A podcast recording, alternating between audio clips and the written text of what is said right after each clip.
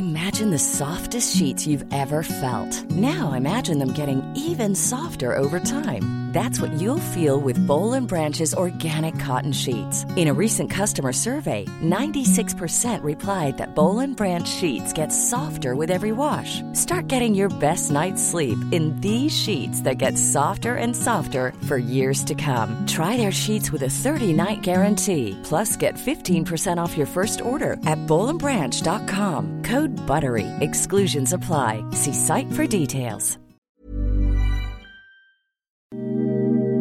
Ahora al aire. A la una, con Salvador García Soto. Un encuentro del diario que piensa joven con el análisis y la crítica. A la una, con Salvador García Soto.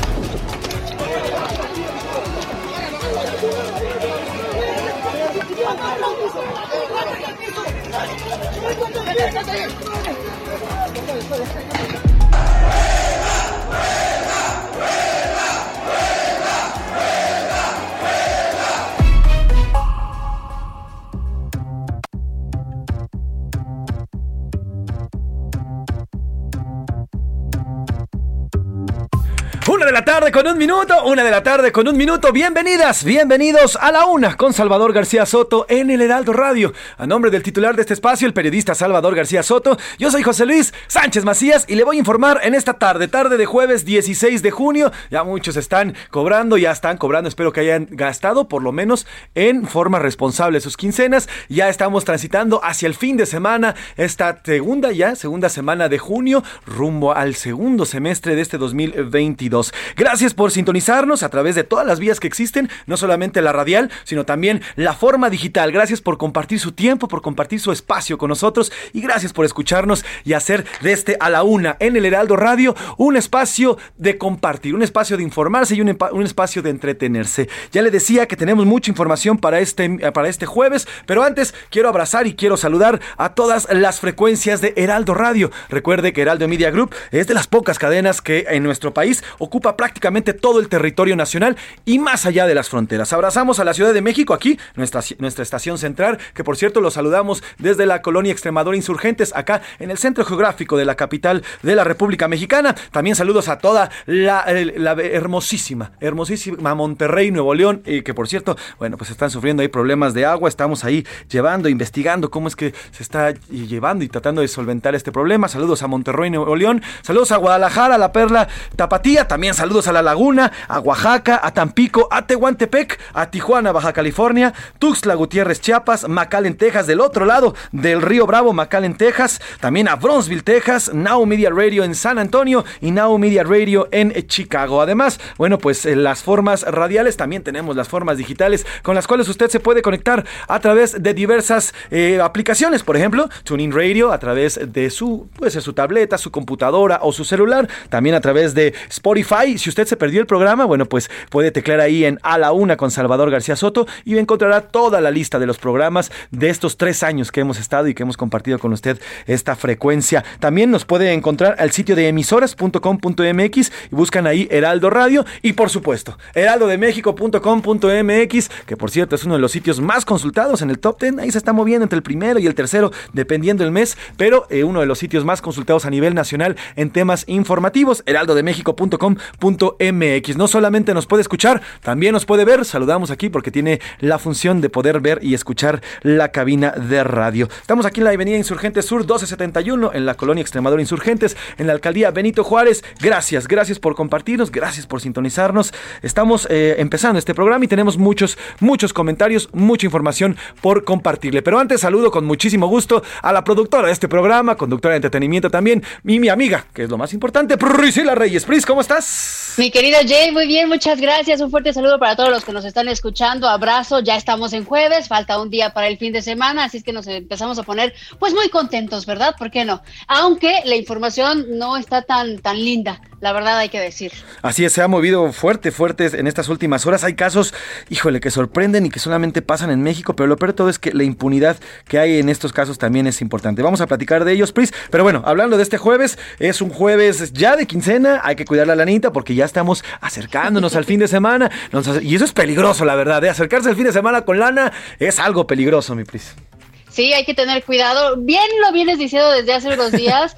Las ratototototas que salen de repente, ¿eh? estas ratas gigantes, cuiden por favor mucho el dinero, pero sobre todo cuídenlo porque pues la inflación y los precios de absolutamente todo están por los cielos, así es que hay que administrarlo bien. Pero tampoco los queremos bajonear, así es que solo cuídelo, sea consciente y eso es todo. Exactamente, cuídese mucho después y qué te parece y qué les parece si arrancamos con los temas que vamos a platicarle en este, en este jueves. Eh, comenzamos eh, con el tema de libertad. José Manuel del Río Virgen, secretario técnico de la Junta de Coordinación Política en el Senado, la mano derecha de Ricardo Monreal, del senador Ricardo Monreal, podría recuperar su libertad. Hace unos minutos el, mismo senador Ricardo Monreal eh, puso un tweet, puso un video a través de sus redes sociales en el que explica que del Río Virgen podría ya prácticamente salir, que tiene un pie afuera de la cárcel. Iremos hasta Veracruz, donde se encuentra preso, para ver si es verdad, si sale o no sale.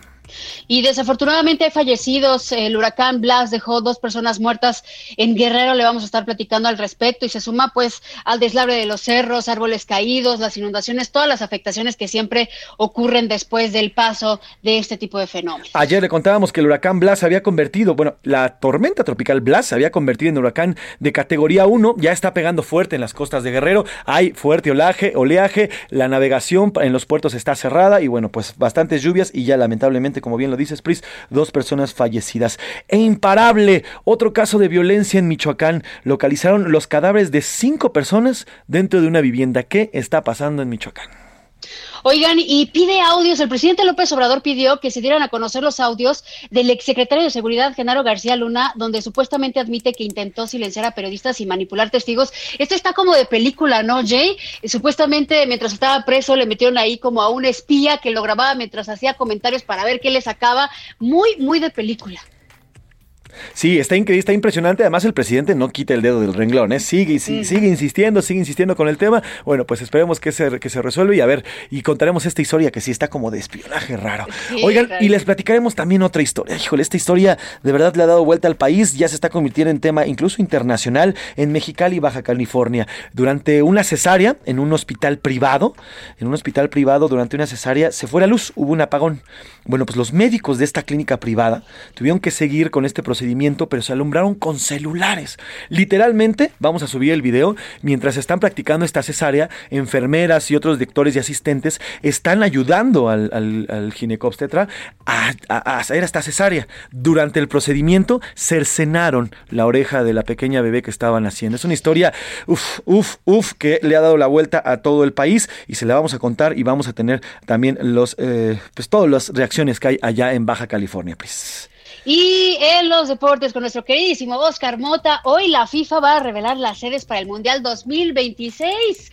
México también tendrá tres de ellas. Además, eh, juego seis de las finales de N de la NBA, es el juego ya número 6. El Golden State con la oportunidad de ganar el campeonato y superar a los Bulls de Michael Jordan. Y esto de que México tendrá tres de estas eh, sedes del Mundial está bien interesante, se lo tenemos que preguntar a Oscar Mota porque entonces nos convertiríamos ya en, me parece, eh, en los únicos de tener un estadio, de recibir eh, un tercer un partido de tercer mundial. O sea, sí se lo tenemos que preguntar a Oscar Mota porque esto está súper emocionante. Sí, se va a poner bueno. Recordemos que la inauguración va a ser tripartita, es decir, eh, este mundial en específico de 2026 va a ser compartido entre México, Estados Unidos y Canadá. Y entonces la inauguración va a ser al unísono en el Estadio Azteca, en, en un estadio en Estados Unidos y en un estadio en Canadá. Así que bueno, por lo menos hoy se van a revelar estas sedes. Seguramente va a estar el Estadio Azteca, no hay de otra, que ya están a marchas forzadas y le van a meter buena lana para ya convertirlo y seguramente en Guadalajara y Monterrey también habrá partidos. Oscar Mota nos va a tener todos los detalles. Y en el entretenimiento, Pris. Oiga, yo les voy a platicar de la respuesta de Chris Evans, si ustedes saben, es el que hace la voz de este personaje de Lightyear, de la película que te cuenta la historia previa al personaje de Buzz Lightyear de Toys. Y entonces ya se aventó una declaración que está fuerte para todos los países que censuraron, fueron 14 países que se censuraron la película, porque hay un beso entre dos personas del mismo sexo.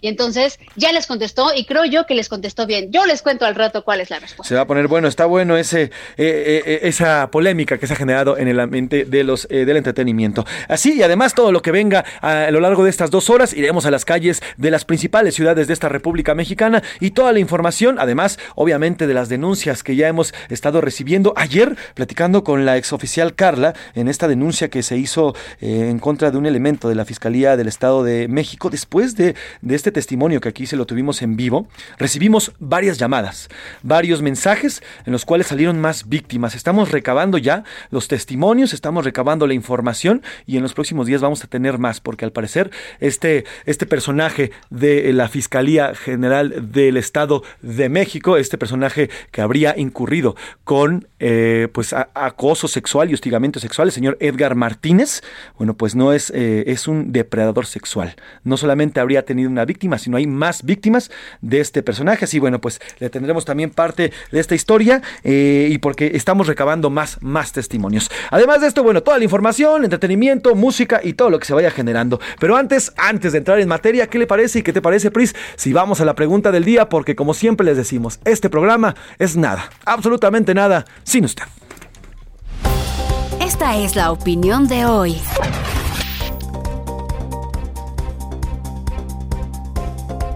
Eso que acabas de comentar, mi querido Jay, ¿te acuerdas del caso que acabas claro, de comentar sí, sí. de de esta cesárea que tuvieron que hacer, alumbrados con la luz. Qué, qué yo no, yo no, de verdad, no, no, no, me, no me puedo imaginar el horror de este momento. Sobre este caso que ocurrió en Mexicali, le queremos eh, preguntar porque exhibe las irregularidades en las que trabajan algunas clínicas privadas por falta de certificación eh, establecidas por la autoridad. Por ejemplo, lo que tendría que suceder en caso de que se va la luz, pues es que tengan una planta de emergencia precisamente para que no pasen ese tipo de cosas.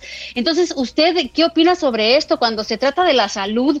¿Usted confía más en A, el seguro o cualquier hospital público? B, en un hospital particular, pero certificado, C, en públicos, atienden mal y en otros solo me sacan el dinero. ¿Qué opina usted sobre estos lugares? Y la segunda pregunta que le vamos a hacer es a dos meses de la inauguración del AIFA, eh, que por si fuera poco, durante su primer mes, las operaciones eh, de los gastos del Felipe Ángeles superaron 75 veces más los ingresos que genera. Tuvo ingresos de 308 mil, 331 mil pesos, mientras que su costo de operación fueron de 23 millones, más de 23 millones. En resumen, mire, para que no lo haga yo bolas con los números, la pérdida fue de 22 millones, un, casi 23 millones. ¿Usted qué opina? ¿Qué cree que se deba eh, sobre qué es lo que está pasando que no despegue el AIFA? Literalmente que no despegue el AIFA. A, fue un capricho mal planeado y sin acceso. B, hay una campaña de los conservadores contra el aeropuerto. O C, no se hicieron las obras para interconexión y sin los debidos estudios. ¿Qué es lo que usted opina al respecto? El teléfono que tenemos, el WhatsApp del programa 55 18 41 51 99. Recuerde que ahí nos puede mandar mensajes de texto y de voz, querido Jay. Así es, bueno, pues el aeropuerto y vamos a tener una pieza más adelante de Milka Ramírez. El miércoles despegó un avión rumbo al Saltillo, Coahuila. Nada más había, fíjese, cinco pasajeros en el avión. De un total y de un, de un avión que le caben cerca de 300 pasajeros, solamente había cinco pasajeros. Es decir, había más tripulación más tripulación que pasajeros. Entonces, bueno, pues este caso no es el único. También a inicios de, de abril, después de la inauguración, perdón, de, de, abril, hubo otro avión que despegó con nueve pasajeros. Y bueno, pues estas cifras que estabas dando, Pris, se está perdiendo, Lana. O sea, está entrando, digamos, es un negocio que está perdiendo 75% de los ingresos. Entran 300, 308 mil pesos, pero está derogando 23 millones de pesos. Así está funcionando el Aeropuerto Internacional Felipe Ángeles. Y bueno, pues ahí está la pregunta. Márquenos, escríbanos. Aquí estamos para escuchar sus comentarios. Vamos a, a, compartirlos también a través de nuestras redes sociales. Y bueno, pues sin nada más que decir, ¿qué le parece si vamos a un resumen de noticias? Porque ya estamos aquí en A la Una con Salvador García Soto. Sin maquillaje. La famosa empresa de cosméticos Revlon Inc. se acogió al capítulo 11 de bancarrota en Estados Unidos debido a la crisis de la cadena de suministros global y las deudas que durante la última década generó. Buen augurio.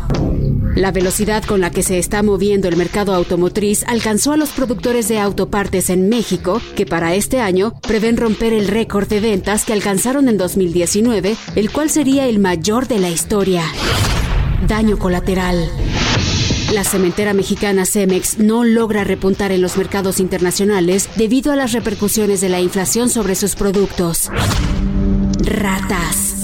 Corredores y vecinos que hacen uso del espacio deportivo de los viveros de Coyoacán exigieron al gobierno de la alcaldía y al de Claudia Sheinbaum tomar cartas en el asunto por la inseguridad y crimen que se vive en esa zona, en la cual a diario se registra al menos un asalto o cristalazo a los deportistas. El horror. El presidente de Francia, Emmanuel Macron, denunció indicios de crimen de guerra en la capital ucraniana de Kiev luego de las masacres cometidas por las fuerzas rusas. Una de la tarde con 15 minutos, una de la tarde con 15 minutos. Arrancamos con la información de este jueves 16 eh, de junio. Oiga, me están enviando en este momento una tarjeta informativa de la Fiscalía General de Justicia del Estado de México, luego de la denuncia, la denuncia que aquí le presentamos de la ex policía de la Fiscalía, Carla Soraya Contreras, quien habría acusado directamente a, pues, a su superior de hostigamiento sexual y de acoso sexual y después al no acceder Carla a estos, a estos favores sexuales de este personaje, bueno, pues lo fue congelado al grado de que ayer nos decía Carla que teme por su vida y la vida de su madre. Bueno, pues ya la Fiscalía General del Estado de México nos está enviando directamente un comunicado, un breve comunicado, y dice lo siguiente. En referencia a la denuncia pública hecha por Carla Soraya Contreras, la Fiscalía General de Justicia del Estado de México ya investiga los hechos, los hechos narrados, y del resultado de la misma investigación se actuará en consecuencia. Es lo que nos manda en estos momentos, y es información de último momento momento, luego de esta denuncia que ayer hiciera, ya le digo, Carla Soraya Contreras. Bueno, pues ya la fiscalía ya está tomando cartas en el asunto y esperemos que se resuelva, que se resuelva este tema. Y bueno, del Estado de México nos vamos a Veracruz porque un tribunal otorgó un amparo al secretario técnico de la Junta de Coordinación Política del Senado, José Manuel del Río Virgen, y podría quedar libre en los siguientes días, en los próximos días, Pris. El coordinador de los sonadores de Morena, Ricardo Monreal, afirmó este jueves que se comprobó que hubo una persecución política contra eh, del Río Virgen, quien está en el penal de eh, Pacho Viejo. De hecho, mi querido Jay. Así es. Bueno, recordemos que eh, el señor del Río Virgen fue detenido desde el pasado mes de diciembre del año pasado, el 22 de diciembre para ser exacto, y bueno, pues acusado supuestamente de ser el actor intelectual del de, asesinato, del homicidio doloso en agravio de René Tobar, candidato a la alcaldía día de Cazones de Herrera, Veracruz. Pero vamos hasta allá, hasta el estado de Veracruz, con nuestro compañero Juan David Castilla, corresponsal en esta entidad, que nos tiene toda la información. Juan David, ¿cómo estás? Buenas tardes. Muy buenas tardes, José Luis. Priscila, los saludo con mucho gusto desde el estado de Veracruz. Así es, el senador Ricardo Monreal publicó recientemente un video en sus redes sociales donde asegura que la justicia federal corrigió el agravio contra su colaborador José Manuel del Río Virgen, quien es señalado, como bien lo decías, José Luis, del homicidio de Remigio Tobar, ex candidato de Movimiento Ciudadano a la alcaldía de Cazones de Herrera. Eh, decirles que el presidente de la Junta de Coordinación Política en el Senado de la República visitó nuevamente el penal de Pacho Viejo, donde en este momento o hasta este momento continúa recluido su amigo eh, y pues seguirá este proceso para obtener en los siguientes días su libertad. Escuchemos parte de las palabras del senador Monreal, por favor. Hoy se ratificó que sí hubo una ominosa persecución política en contra de José Manuel y que no hay delito, además de que se violaron sus derechos humanos. Se corroboró también lo que sostuvieron la Comisión Nacional de Derechos Humanos, la Fiscalía General de la República, la mayoría de senadores y senadoras, los luchadores sociales y los expertos en materia jurídica penal. Teníamos razón. Y ahora, ¿quién deshace el agravio? Durante estos meses, distintas personas han recobrado su libertad al ser demostrada su inocencia. Faltan más y nuestro compromiso es luchar por ellas.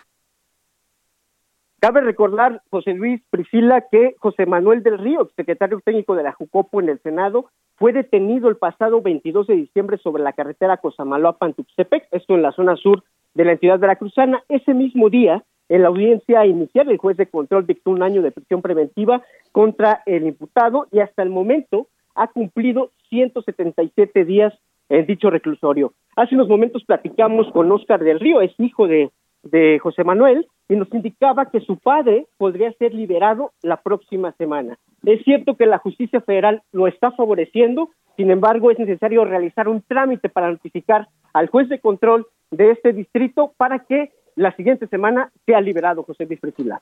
Juan David, ¿qué ha dicho el gobernador de Cuitláhuac con la fiscal eh, general del estado?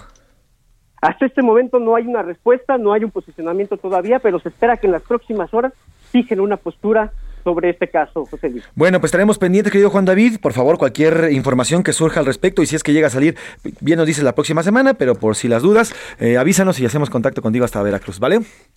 Claro que sí, aquí vamos a estar. De, Te mando un abrazo, querido Juan David. Que tengas buena tarde. Juan David Castilla, él es corresponsal allá en Veracruz. Y de Veracruz, pues, nos vamos a Guerrero.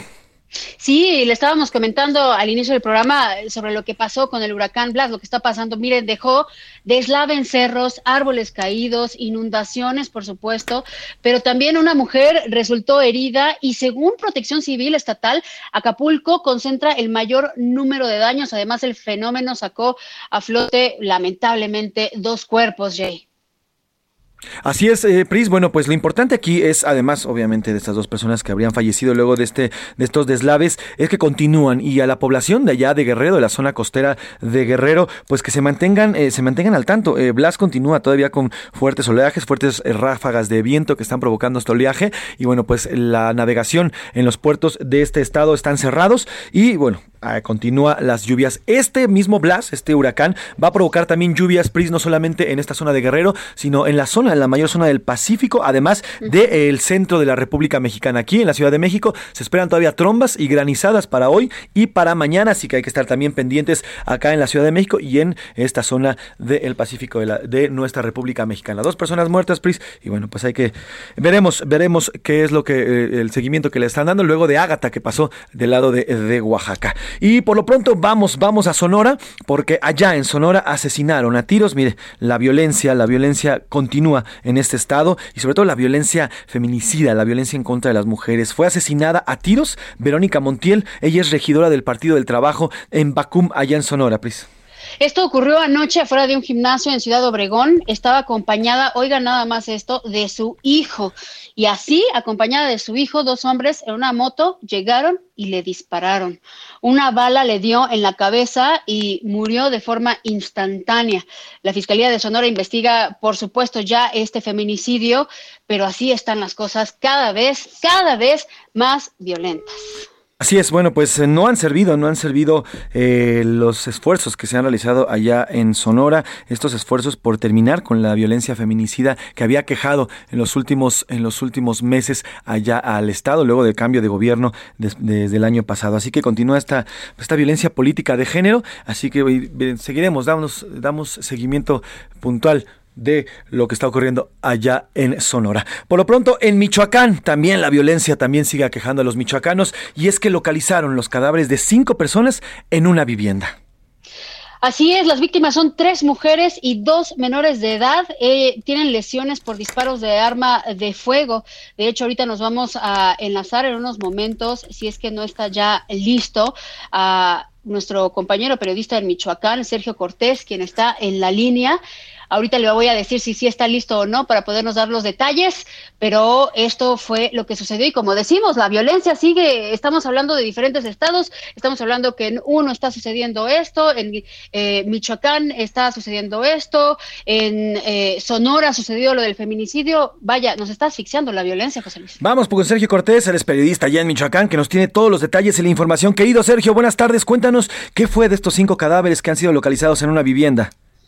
Híjole, José Luis Priscila, buenas tardes, los saludo con mucho gusto. Mira, pues sí, efectivamente, hoy por la mañana nos amanecimos con la noticia de que la, el Estado informó que en una colonia, un asentamiento irregular aquí en Morelia, aquí en Michoacán, pues habían hallado cinco cuerpos sin vida, todos ellos acribillados a balazos.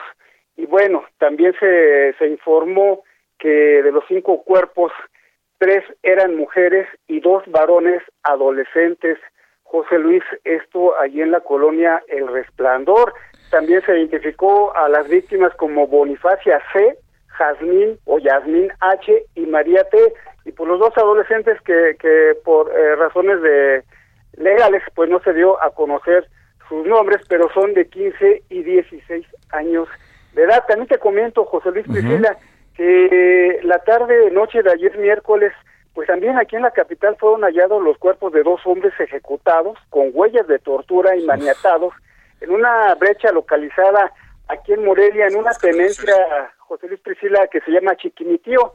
Y, y bueno, pues estas personas ya se vienen a sumar a las 19 víctimas mortales que se han registrado en esta capital tan solo en los 16 días que va de junio, José Luis. O sea, 19 en 16 días. Más de una persona diaria están asesinando allá en Michoacán. Así es, así está la situación. Y bueno, para, para cerrar, José Luis, informo que también ayer fueron ejecutadas dos personas en el municipio de Zamora, donde hay una fuerte presencia militar, y entre ellos, pues una mujer, y hoy, hoy otro ejecutado. Pues Sergio Cortés, gracias por este reporte. Vamos a una pausa y regresamos aquí en A la Una con Salvador García Soto. A la Una con Salvador García Soto. Regresamos. Sigue escuchando A la Una con Salvador García Soto. Ahora, la rima de Valdés. O de Valdés, la rima. Todo lo que es del pasado hay que quemarlo, señores, porque es de simuladores que a la 4T han robado y ahora nos han marcado porque somos liberales. Así los discursos tales son anticonservadores. Ahora son tiempos mejores. ¿Mejores? Yo digo, ¿cuáles? El horario de verano no es más que neoliberal es asunto nacional que se elimine de plano. No lo decimos en vano, porque si algo no nos gusta, o más bien que nos disgusta, pues hay que acabar con ello. Ese horario no es muy bello y pues a nadie le ajusta. Si funciona o no, ni modo, seguro es de Calderón. Hay horario, socarrón, se va, pues me duele el codo. Derechito me lo podo, sin estudiarle tantito. ¿No le gusta Manuelito? Para afuera, así nomás. Presidente tan audaz, horario, queda poquito.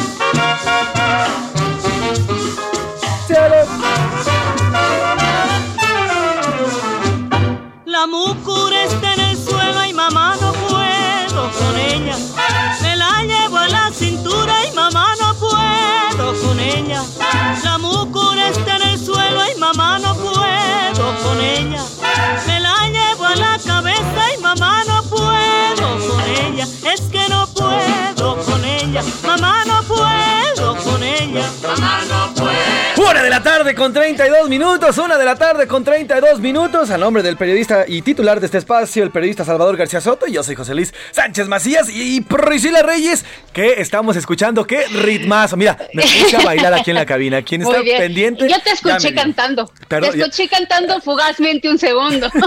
Está muy buena esa rola. La verdad es que me, me Oigan. prendió, me prendió. Qué bueno, ese es el chiste. Esta- recuerden que esta semana hemos estado escuchando canciones, canciones del recuerdo para generaciones previas de 1965 por ahí, porque el miércoles fue el día para crear conciencia a nivel mundial sobre el maltrato a la vejez, un problema que tenemos muy duro en nuestro país, en todas las sociedades, pero en nuestro país también. Y entonces estamos escuchando de todo, desde rock and roll, trío, canciones de los 40, de los 50, etcétera. Y esto es de la orquesta San Fernando de Lucho Bermúdez, llama La Múcura, una versión eh, de 1954. La canción es muy antigua, es de la primera grabación que hay es de 1948, es una cumbia colombiana originalmente, pero en esta versión le ponen mucho ritmo, le ponen por ahí mambo y la verdad es que pues nos hace bailar a todos. Está muy buena la canción. Sí, así que si usted tiene de 1 a 99 años, póngase a bailar, Bailar. y trépale, por favor. Mamá no puedo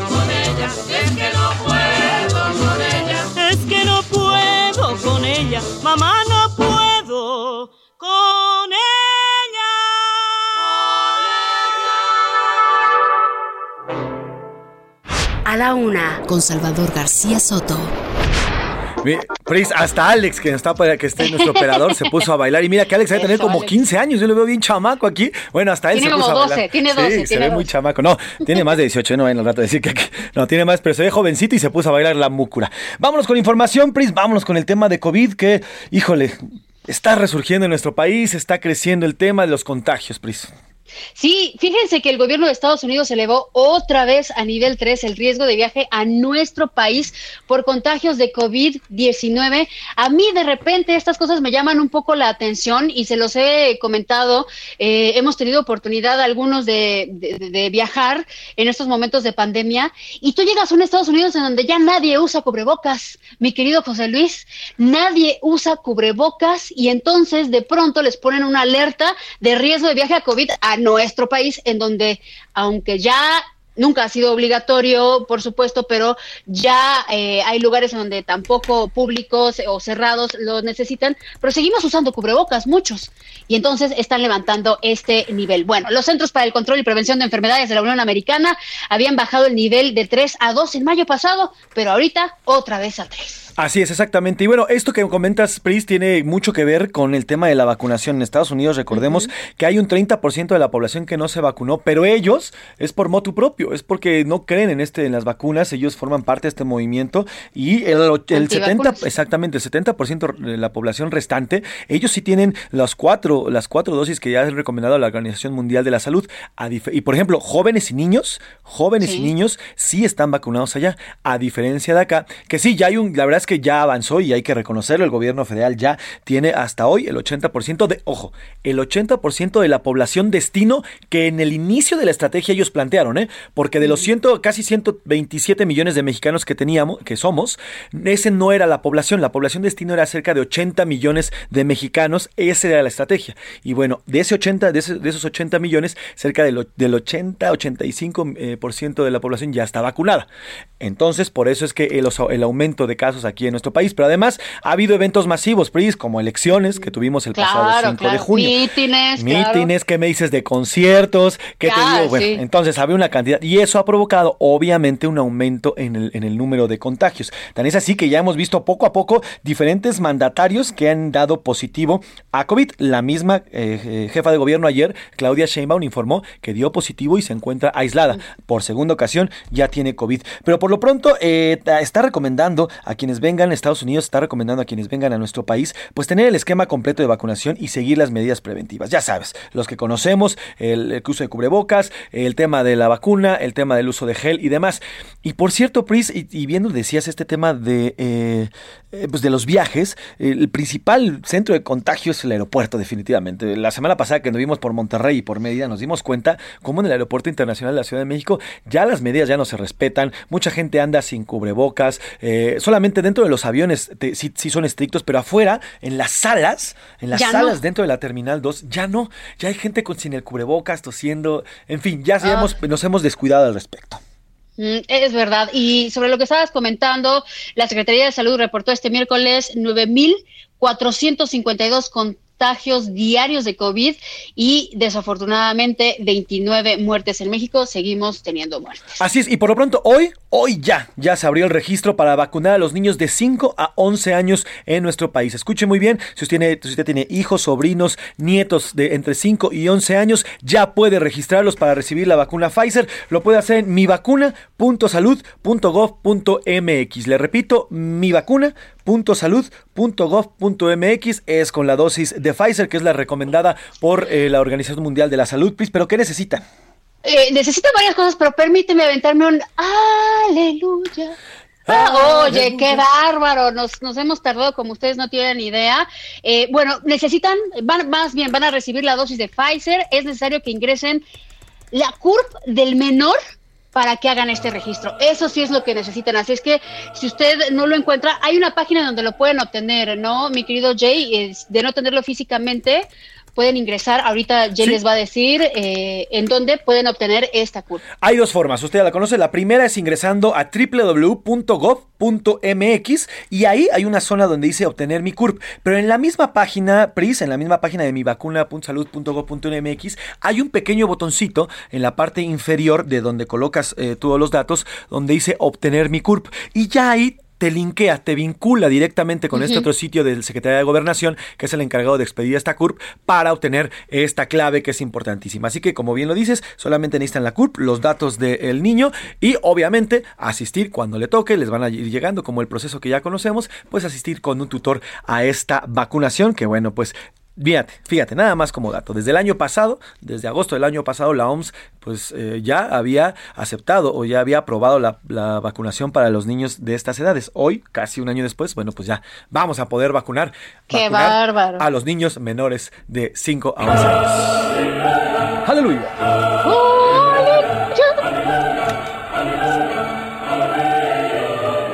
Pues ahí está. Eh, apúntese, registre a sus, a, eh, a sus menores, a los menores que tengan con, en casa o a sus familiares que sean menores de edad, porque es importantísimo recibir la vacuna. Vacúnese, vacúnese, vacúnese. Vámonos a otro tema, please. A la una, con Salvador García Soto. Y ese toro enamorado de la luna que abandona por las noches la maná Ah, esta canción, Pris, estamos hablando de toros y con esta canción porque eh, la fiesta taurina, esta llamada fiesta taurina, este, este arte y además este llamado arte y también las peleas de gallo han recibido, de, de gallos, han recibido un revés en la Suprema Corte, Pris. Pues no pueden ser consideradas como patrimonio cultural inmaterial al traducirse en actividades que generan sufrimiento, agonía y muerte de especies sintientes de manera innecesaria o injustificada. Esto es lo que se ha determinado ya por parte de la segunda sala de la Suprema Corte de Justicia de la Nación, pero esto no significa que el máximo tribunal se pronuncie sobre la prohibición. Es distinto, simplemente esto es un pronunciamiento que no puede ser considerado como patrimonio cultural inmaterial. Sí, exactamente. Ayer lo que define, Pris, ahorita nos va a contar Diana Martínez, nuestra eh, eh, reportera especializada en temas judiciales, aquí lo que define la Suprema Corte es que en nuestro país, a ver, hay seis estados que consideran la fiesta taurina y los gallos como un eh, patrimonio intangible del Estado. Y entonces cuando eh, hay acciones como la que ocurrió aquí en la Ciudad de México que prohíben las corridas, hay pues, eh, pues existe esta, este contrapunte de argumentos. A ver, ¿por qué en estos estados es patrimonio y por qué en este otro lo estás prohibiendo? ¿Me explico? Entonces lo que hace la Suprema Corte ayer es no los prohíbe, no prohíbe estas, estas actividades, pero sí te dice no pueden ser patrimonio cultural y entonces ya eliminas este argumento de aquellos que defienden este tipo de actividades para que no se contrapunten cuando existe el otro argumento para prohibir. Pero bueno, vamos con Diana Martínez que nos explica lo que resolvió ayer la segunda sala de la Suprema Corte de Justicia. Así es, buenas tardes. La Suprema Corte de Justicia de la Nación determinó que las peleas de gallos y la fiesta taurina no pueden ser consideradas como patrimonio cultural inmaterial porque se trata de actividades que generan sufrimiento, eh, agonía e incluso la muerte de especies sintientes de manera innecesaria o injustificada. Ayer la segunda sala del máximo tribunal aprobó por cuatro votos el proyecto del ministro Alberto Pérez Dayán que precisa que estas actividades no pueden ser clasificadas de esa manera, como lo hizo el Estado de Nayarit a través de un decreto, pero esto no significa que el máximo tribunal se haya pronunciado sobre la prohibición de estas actividades. La segunda sala invalidó parcialmente el decreto de Nayarit que declara las peleas de gallos y la fiesta taurina como patrimonio cultural inmaterial y que fue publicado el 9 de mayo de 2019 en el periódico oficial del Estado de Nayarit. Este decreto fue impugnado por una asociación civil y una de las partes más importantes de este proyecto ministro Alberto Pérez Dayán es que las entidades no tienen competencia para emitir este tipo de declaratorias porque eso le corresponde a la federación.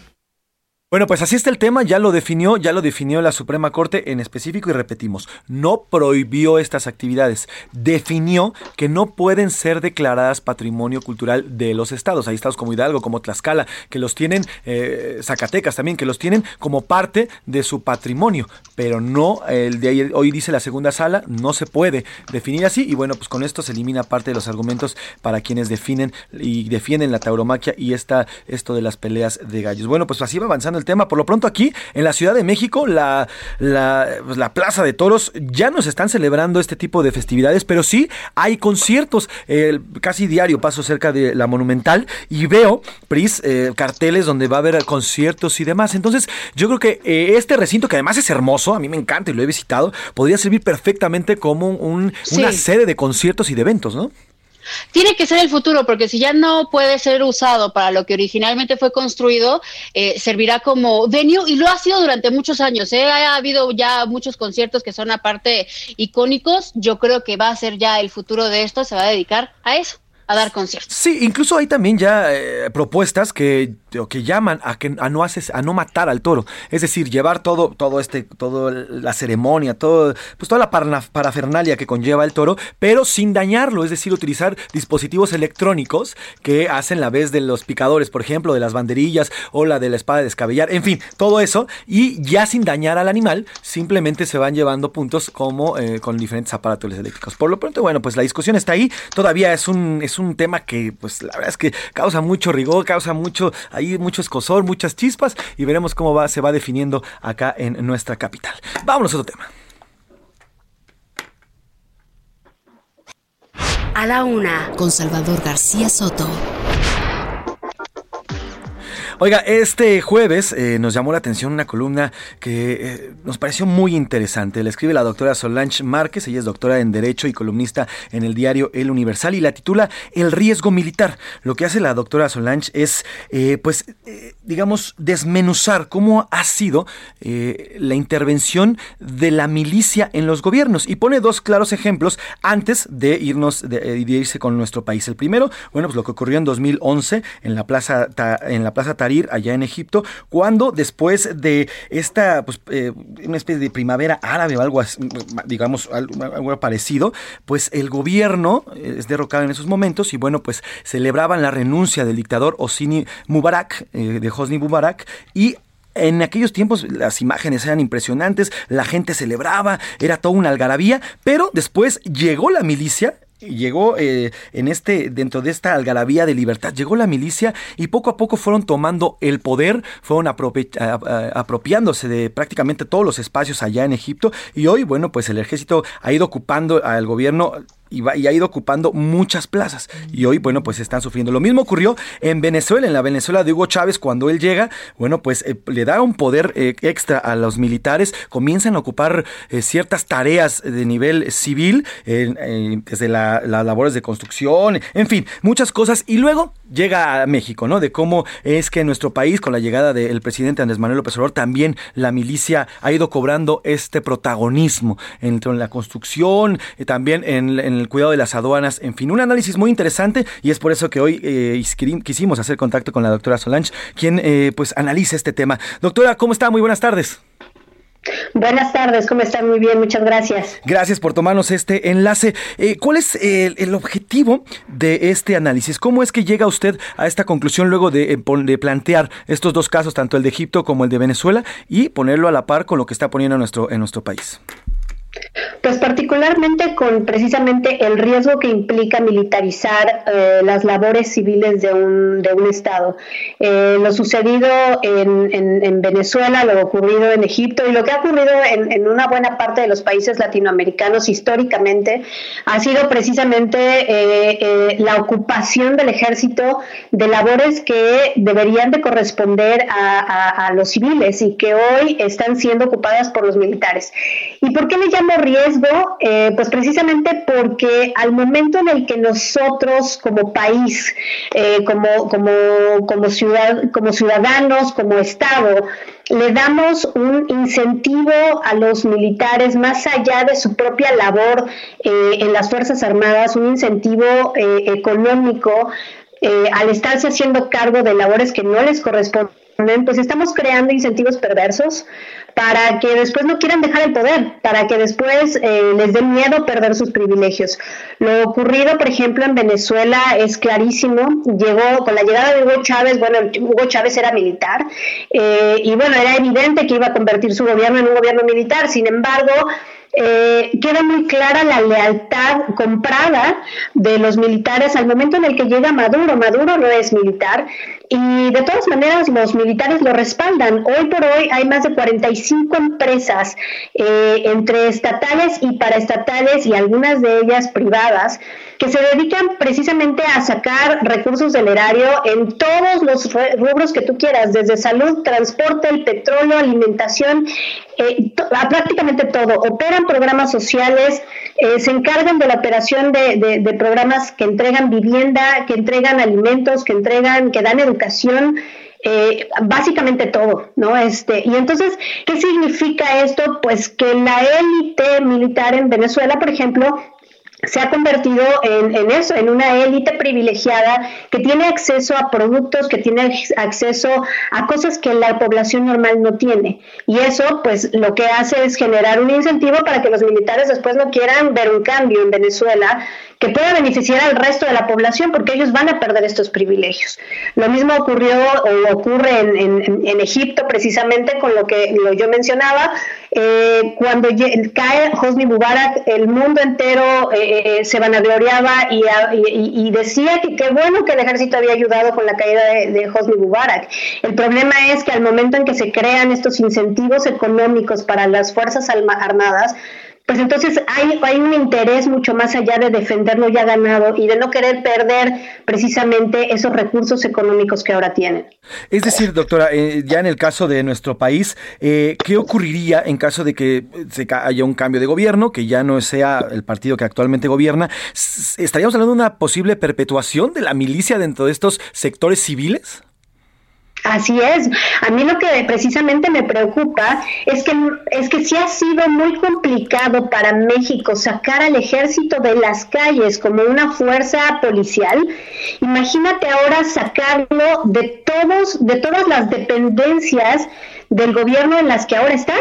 ¿No? Ahora se hacen cargo de, de, un montón de actividades que naturalmente no les corresponderían. Entonces, la transición para quien sea que llegue en el gobierno, sea de propia Morena, que tenga interés en realmente desmembrar esto y, y volverlo a ser civil, o de un gobierno de oposición va a ser muy complicada, porque ahora hay incentivos para esos militares que antes no dependían de esos recursos económicos y que ahora dependen y ahora pues ya les gusta, ¿no? Este, dime a quién le das dinero y, le das un montón de carretadas de presupuesto y no le gusta.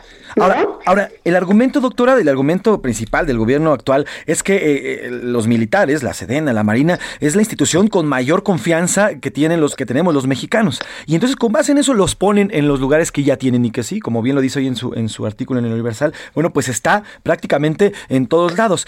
¿Qué pasaría si estos militares comienzan a perder esta confianza, si las secretarías comienzan a perder la confianza de la población? Bueno, me parece que, que, ya estamos un poco llegando a, ese punto, particularmente en los temas de seguridad. Eh, nosotros vemos a un ejército que huye ¿no? de los de los eh, de los grupos eh, del crimen organizado en diversos lugares del país hemos visto estas imágenes estos videos que han circulado por diversos estados prácticamente en todos los estados del país creo yo que la sociedad está empezando a perder la confianza precisamente eh, y bueno cuando veamos que el ejército no está hecho para administrar si el estado tiene problemas para administrar si el estado no es un estado empresario y no, normalmente las empresas no las lleva con la mejor la mejor de la mejor manera, pues imaginemos ahora a, un, a unas Fuerzas Armadas cuya naturaleza tiene que ver con otras acciones, otras funciones, no con la administración eh, de, de, empresas del sector público, pues bueno, esto, esto va a resultar en última instancia en un desastre. Y obviamente el hecho de que la ciudadanía pierda la confianza, pues va, va a repercutir obviamente en protestas, en una, en, en, una malestar social. Pero por el otro lado, también me preocupa que precisamente este malestar social pues puede llevar a las Fuerzas Armadas a decir, bueno, pues, pues nosotros nos pusieron para luchar contra la corrupción, pues aquí nos vamos a quedar y, y ahora sí que háganlo como quieran, ¿no? Sí, y la verdad es que los militares, pues para luchar contra ellos, luchan porque así han sido adiestrados con armas. Ellos al final es un ejército, es un ejército, no es una instancia civil que tiene otro tipo de herramientas para luchar contra la, contra la corrupción y contra cualquier otra cosa. Entonces, en lo, que, en, lo que, en lo que estamos apuntando con esta exacerbación de la milicia en nuestro país, ya no es, olvídate de la promesa, olvídese de la promesa, doctora, que es que iban a sacar a los militares uh, y van a regresar a los cuarteles, sino hay un problema ya serio en, el, en la militarización de un país. Ya podemos hablar de un país país militarizado. Absolutamente, absolutamente. Y recordemos además que tristemente este gobierno que había prometido sacarlos de las calles es precisamente el que está destruyendo la institucionalidad del ejército. El ejército había venido siendo institucional desde el momento en que terminó la Revolución Mexicana. Se metieron a los cuarteles y se mantuvieron seriamente institucionales y leales a la figura de la presidencia, no a un presidente en particular. Y entonces, pues la institucionalidad se cae cuando, cuando compras lealtades políticas y cuando metes al ejército en el juego político. Bueno, pues eh, doctora Solange Márquez, doctora en Derecho y columnista en el Diario Universal, gracias por estos minutos interesantísimo y si me permite estaremos en contacto más seguido para hablar de este y otros temas. Claro que sí, con muchísimo gusto. Hasta luego. Hasta luego. Síganla en eh, sus redes sociales también, arroba Solange-bajo. Y bueno, Pris, nos vamos ir con música. ¿Qué tenemos? Párense a bailar otra vez. Vamos con el arquitecto del rock and roll. Esto es de 1957. Little Richard, Lucille. Lucille.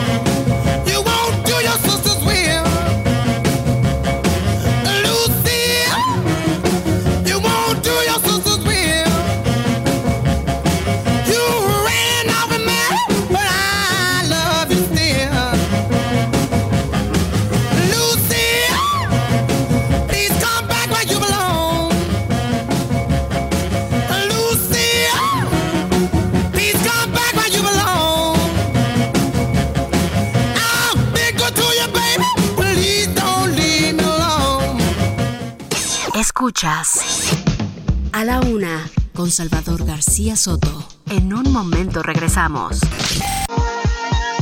Ya estamos de vuelta con A la una con Salvador García Soto. Fly me to the moon, let me play among the stars, and let me see what spring is like on a Jupiter and Mars. In other words, hold my hand. In other words, I love you.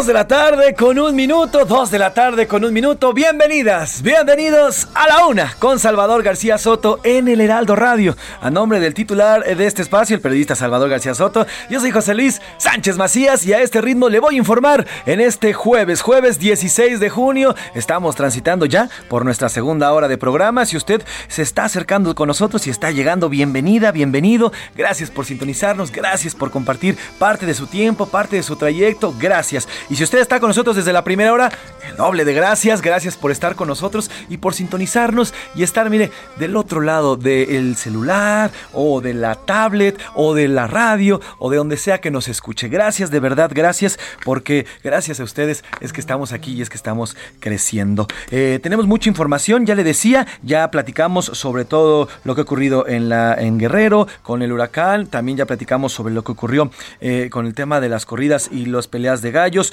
En fin, tenemos más información para esta segunda hora, mucho que contarle, mucho que platicarle, pero antes saludo con muchísimo gusto a la productora de este programa, conductora de entretenimiento, la DJ, ya a partir de ahora ya también la acabo de anunciar como la DJ porque nos pone las rolas y además mi amiga productora Priscila Reyes Pris. Hola. ¿Cómo estás, mi querido Jay? Queridos escuchas, bienvenidos a esta segunda hora. Oigan, arrancamos con el Ojos Azules, Blue Eyes, el señor Frank Sinatra, Fly Me to the Moon. Si apenas nos está sintonizando, pues le, recordamos que esta semana le estamos rindiendo tributo a todas las personas, a todos los adultos mayores. Y los estamos apapachando con sus canciones del recuerdo de todos los géneros y de diferentes décadas. Y esto pues es de un favorito de todos los tiempos, el señor Frank Sinatra, que empezó cantando su carrera en la época del swing y luego con Big Band. Y de plano fue el favorito de muchas mujeres que suspiraban por Frank Sinatra. Así es, gran, gran canción. Eh, además te pone muy de buenas, te, te pone como en un mood, Pris, como de... Relajado. pero relajado, pero sabrosón, pero rico, pero... mm. Mire, yo también le recomiendo, te lo voy a decir a Alex que le suba, pero si usted está cocinando, si está comiendo, o si va caminando, o si va en el tráfico, ahorita Alex le va a subir y disfrute esta hermosa canción. Échale, Alex. Fill my heart with song. Let me sing forevermore. You are all I long for, all I worship and adore. In other words,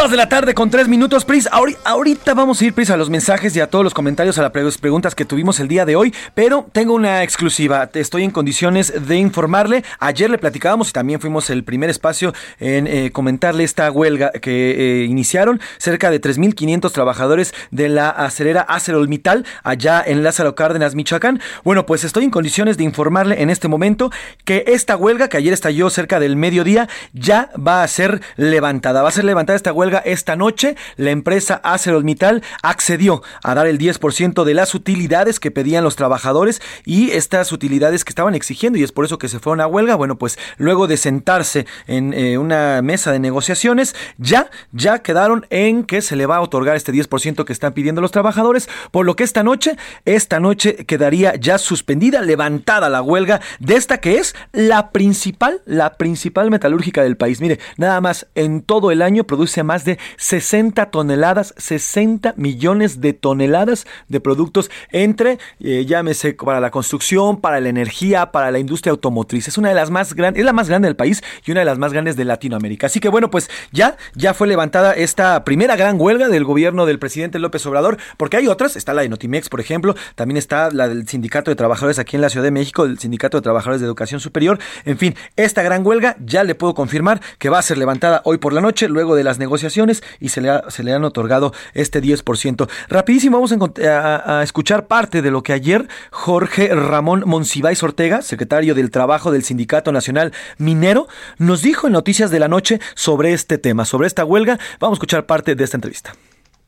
¿Por qué deciden finalmente estallar la huelga? La empresa no respondió, estuvieron negociando. ¿Qué fue lo que sucedió? Este, pues así es, este, durante 40 días estuvimos platicando en la Ciudad de México, en el Comité Ejecutivo Nacional, en la Secretaría de Trabajo, para poder llegar a un arreglo, un acuerdo satisfactorio por, por el pago de PTU de los trabajadores, más no los 90 días que ellos este, depositaron precisamente el día 30 de mayo, sino lo que corresponde al 10% de las ganancias. Cabe mencionar de que el sindicato no, no los llevó a la huelga, simplemente la decisión de los propios trabajadores. ¿Ha habido alguna intervención de la Secretaría del Trabajo, que es la que debe de validar o desconocer esta huelga? Prácticamente nomás lo que hicieron fue, este, de hecho, tarde, llegaron sus inspectores a, a dar fe y legalidad de la huelga, precisamente. Ya la declararon Pero, legal. Sí, sí, está legalizada, estamos en derecho y forma, es un acto legal, constitucional. Aquí el tema es que la empresa quería darles 90 días de reparto de utilidades. Si ustedes quieren, el equivalente al 10% del total de las ganancias de este último año. La, la empresa depositó 90 días a los trabajadores. El día de ayer ofreció un pago adicional de 120 mil pesos. Contando los 90 días da un aproximado de 180 mil, pero la cantidad que corresponde al reparto de utilidades es arriba de 350 mil pesos por trabajador. La empresa quiere que nosotros o los trabajadores le, le regalemos lo que es un 5% de lo que correspondiera a los trabajadores por ley. Ahora, ¿qué sigue? Eh, una vez validada la huelga, declarada hoy al mediodía, ¿qué, qué sigue en este tema? ¿Va a haber negociaciones? ¿Ha, ha intervenido alguien del gobierno federal o del gobierno estatal para intermediar entre ustedes y la empresa? Este lo, lo ha habido por medio de la Secretaría de Trabajo, pero hasta la fecha no ellos, la empresa siempre quiso hacer evadir o inclusive no, no contestar lo que la Secretaría de Trabajo les ha recomendado. Bueno, pues ahí está la entrevista que ayer eh, tuvimos en las noticias de la noche con Salvador García Soto. Y después de esto, le digo y le repito, ya podemos confirmarle que hoy por la noche queda levantada esta huelga luego de que fueron, pues ya, ya cumplidas las necesidades y las peticiones de este gran grupo, que eran 3.500 mineros de trabajos directos y además se habla de cerca de 10.000 más que laboran en esta gran acedera. Pues ahí está. Dicho esto, Pris, ¿qué te parece si vamos a las preguntas de este jueves? Hubo dos preguntas importantes, además bastante polémicas, Pris. Muchas preguntas, mi, querido Jay, ¿qué opinaban sobre el AIFA que está teniendo más pérdidas, por supuesto, mm, sin ganancias? Y también le estábamos preguntando sobre este caso que ocurrió en Mexicali, en donde se va la luz mientras están haciendo una cesárea en un hospital y entonces tienen que continuar la cirugía, por supuesto. Eh, se alumbran los doctores, eh, los auxilian con luces del celular y terminan lesionando al, al bebé y, híjole, era una terrible historia. Entonces, vamos a leer. El público, échame tu pregunta. ¿Qué dice el público? El público dice, buenas tardes.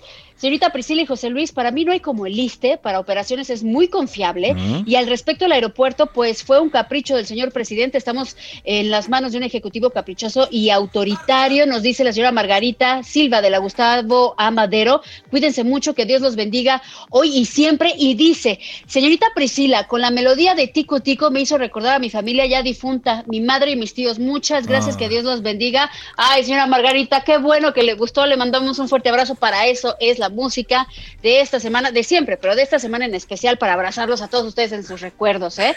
Saludos, em, saludos, un abrazo y Dios la bendiga también a usted, doña Margarita. Gracias por escribirnos. Saludos a los mejores de la radio, lo ponen por acá. Muchísimas gracias, les mandamos muchos abrazos también a ustedes.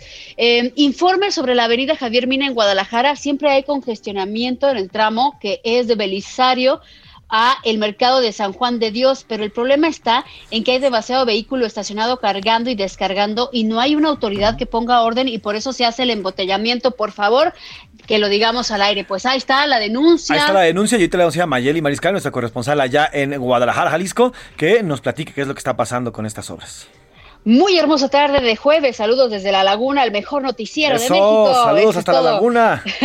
Les informo que muy pronto, y así lo pone, muy pronto, eh, eh, le llegaré por ahí para llevarles un pan tradicional de Ciudad Lerdo, pan artesanal para rellenar su amigo José García. José García, te estás tardando. ¿Cuándo? Ya, ponle fecha. Ya aquí te espero. ¿Mañana? Ya, en caliente. Pero ya, saludos. Soy Heriberto. Ante el fracaso del AIFA solo quedará como opción cerrarlo. No creo que nuestro flamante presidente quiera seguir manteniendo algo que no sirve y no produce nada a costa del pueblo. Por acá nos dicen saludos al programa desde Guadalajara. Los hechos demuestran que el AIFA fue un capricho de López Obrador y venganza política sin importarle la afectación a los usuarios y aerolíneas. También Héctor de la Ciudad de México nos escribe, este aeropuerto no va a funcionar a menos que hagan una vía, auto, eh, una vía autopista directa, exclusiva y confinada o elevada desde la Ciudad de México, no la de Pachuca. No, pues no, la de Pachuca uno se tarda, qué bruto, muchísimo tiempo. Ese es el tema. A lo mejor el aeropuerto, el aeropuerto sí va a funcionar, o sea, es una terminal, está bien hecha, es una, es eh, definitivamente es una obra de primer nivel. Sin embargo, no hay formas de comunicarse, no se puede. A ver, llega, llega, ahí. El tema es llegar. Hemos, hemos intentado hacer varios, eh, pues, varios intentos de, llegar allá y por lo menos de aquí, de donde estamos ahorita, ahorita hacemos una hora con 45 minutos. O sea, nada más, una hora con 45 minutos para llegar a un vuelo. Y bueno, pues obviamente no hay formas de llegar. Entonces, cuando haya las, las vías correctas de comunicación, entonces ese aeropuerto definitivamente va a despegar. Pero por lo pronto las hay. Entonces, ¿cómo llegas a un lugar que no puedes llegar? Pues no va a funcionar, por lo menos ahora.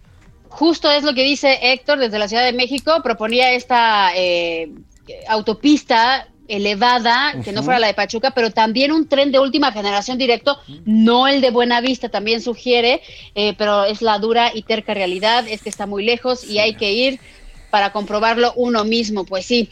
Por acá Brenda Alcántara yo en mis tres partos eh, han sido en el IMSS y he recibido un trato de lujo. No me gustan los hospitales particulares, se me hacen que lucran, eh, para todo quieren cobrar. Siento que los hospitales particulares deberían de hacer un estudio socioeconómico a los pacientes, a todos en general. Híjole, eso sería, sería maravilloso, Brenda, pero pues no. Lo cierto, es, lo cierto es que los particulares luego sí te encajan el diente hasta donde pueden. Bueno, no, ah, que si agarras... Un 300 pesos. Exacto, agarras un, un pañuelo desechable y tres mil pesos del país. ¿Y tú Sí, qué? sí, sí. ¿Perdón? Porque tienes que comprar todo el lote. Luego te dicen, no, es que se tiene que comprar todo el paquete. Porque, pues, sí, pero no todo el lote, oígame, ¿no? Se manchan, sí, se Bueno. manchan, se manchan. Pero bueno, estamos teniendo buenas respuestas del- de, los hospitales públicos. En realidad tenemos unos muy buenos hospitales públicos. ¿eh? Hay sus excepciones, pero bueno, eh, IMSS y, y demás, sí, sí, de verdad, eh, como nos está platicando nuestro público, sí, además tienen médicos de bien Sí, preparados. de primer nivel. El problema aquí es la saturación. o sea,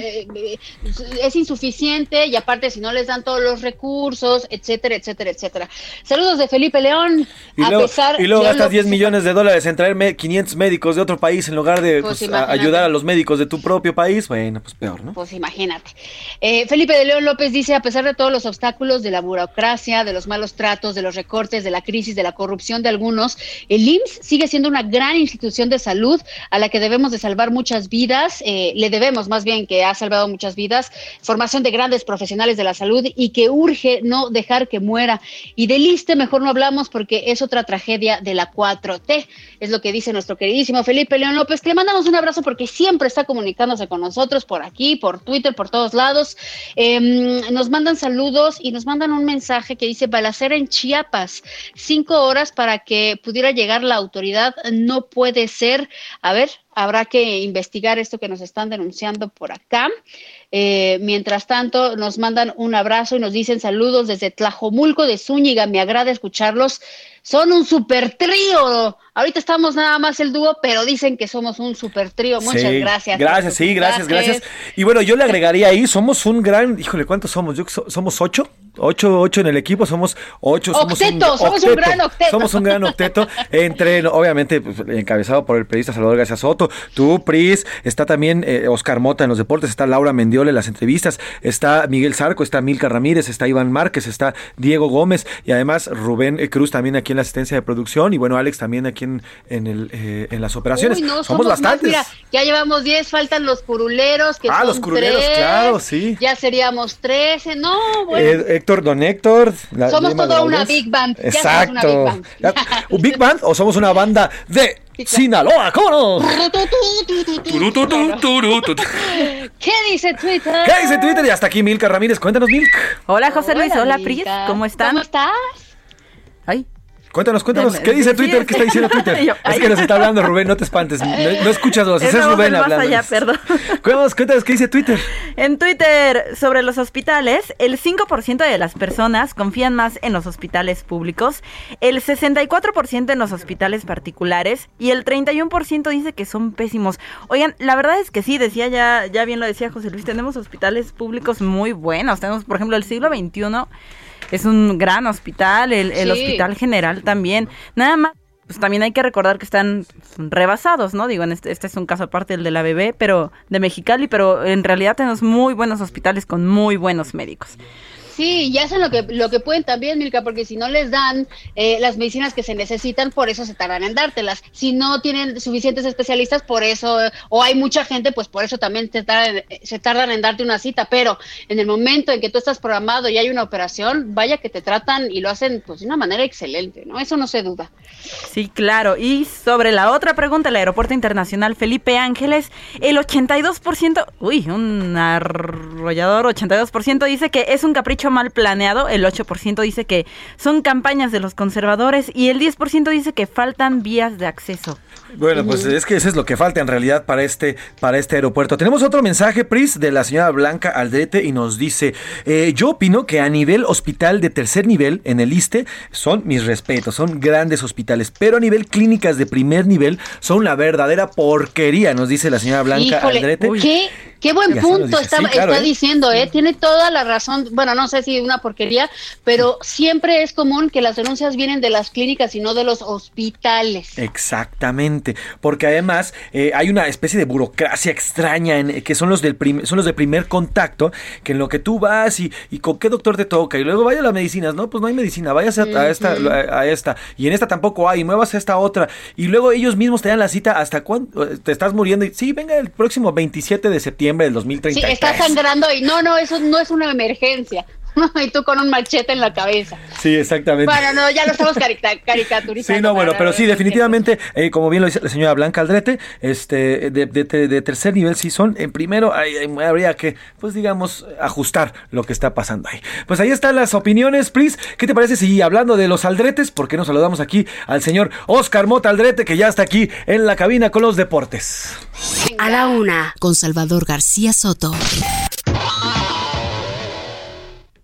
Ya está aquí el señor Oscar Mota Aldrete, después de este DJ que nos hizo aquí Me gustó. Alex. ¿Le gustó? Me gustó bueno. bastante. Déjame despido a Milka. Milka. Gracias, Milka. Bye, José Luis. Bye, Oscarín. mucho, Bye, gracias. Gracias, gracias, Milka Ramírez. Y tenemos los deportes con el señor Oscar, Oscar Mota. Ya está aquí, mi Pris, y lo estamos viendo. Te mando un gran abrazo, mi querido Mafre. Pris, ¿cómo estás? Te mando un saludote, por supuesto, de todos los amigos y amigas que nos escuchan. Hoy, hoy un gran día para ganar, por supuesto. Temas interesantes y lo que platicábamos el día de ayer. Bueno, en este eh, jaloneo, en este intercambio, por supuesto, de piernas con los eh, el tema de transferencias que se están haciendo en el fútbol mexicano. Pues bueno, hace unos minutos los Pumas ya están presentando a sus nuevos jugadores. Vamos a escuchar brevemente esta eh, nota que preparé para ustedes para que se vayan actualizando, pues ya de los nuevos jugadores que está. Y te estás riendo porque por el América. Los, no, los del América, pero también los Pumas. Digo, los Ah, Pumas, por más que se refuerzan, siguen haciendo el mismo ridículo. Llegan cuatro temporadas iguales. Vamos a escucharlo. Yo sé que esto le va a gustar a Porque, porque los Pumas se han reforzado bien. Escuchemos.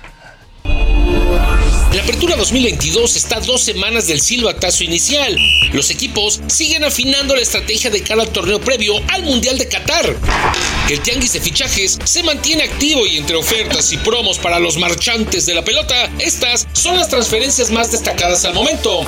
Alan Mozo de Pumas a Chivas, Alfredo Talavera de la UNAM a Juárez, Andrés Mosquera, Jack Meneses, Sebastián Saucedo y Fernando Navarro, nuevos jugadores del Toluca. Pumas incorporó a Adrián Aldrete, renovó a Juan Dineno y sumó también al delantero Gustavo del Prete. Necaxa presentó a Edgar Méndez y el Puebla a Gastón Silva. Asimismo, el Monterrey aguarda paciente la llegada de Germán Berterame y Toluca, como joven enamorado, sigue esperando el sí acepto de Luke de Jong. Oscar Motaldrete. Ándale. Temas importantes. Eh, Toluca, de plan, se guardó muchísimo tiempo Sí, la ¿eh? lana y ahora sí están soltando, ¿no? Como que le ahorró. Como, ahorró. con los niños, ¿no? Ahorita que va a ser día del padre, papá, ¿me compra? Sí. ¿Quiero? Sí. Pum, pum, pum, ahí está soltando. Falta ver si se si llega Luke de Jong, que sería el bombazo. Sí, sí, sí, ¿eh? Pumas, insisto, viene, va a tener ahora sí una buena ofensiva. Cotorreábamos ahorita mientras escuchamos un poco la nota, que ahora sí ya traen futbolistas los Por- Pumas. por fin. No, eh, antes sí me los agarraban como de, como ahí de mi cuadra, Sí. ¿no? Eh, Oiga, de señor, la- ¿quiere jugar en los Pumas? Sí, claro, Exacto. véngase para acá, ¿cómo no? Nos hace falta uno en Pumas, tráiganselos. Bueno, ahorita por lo menos ya son futbolistas, ya vamos de gane. Y eh, el América, a ver, amigos americanistas, pues bueno, ya lo habíamos contado, se unió Jürgen Damm, se unió Jürgen Damm.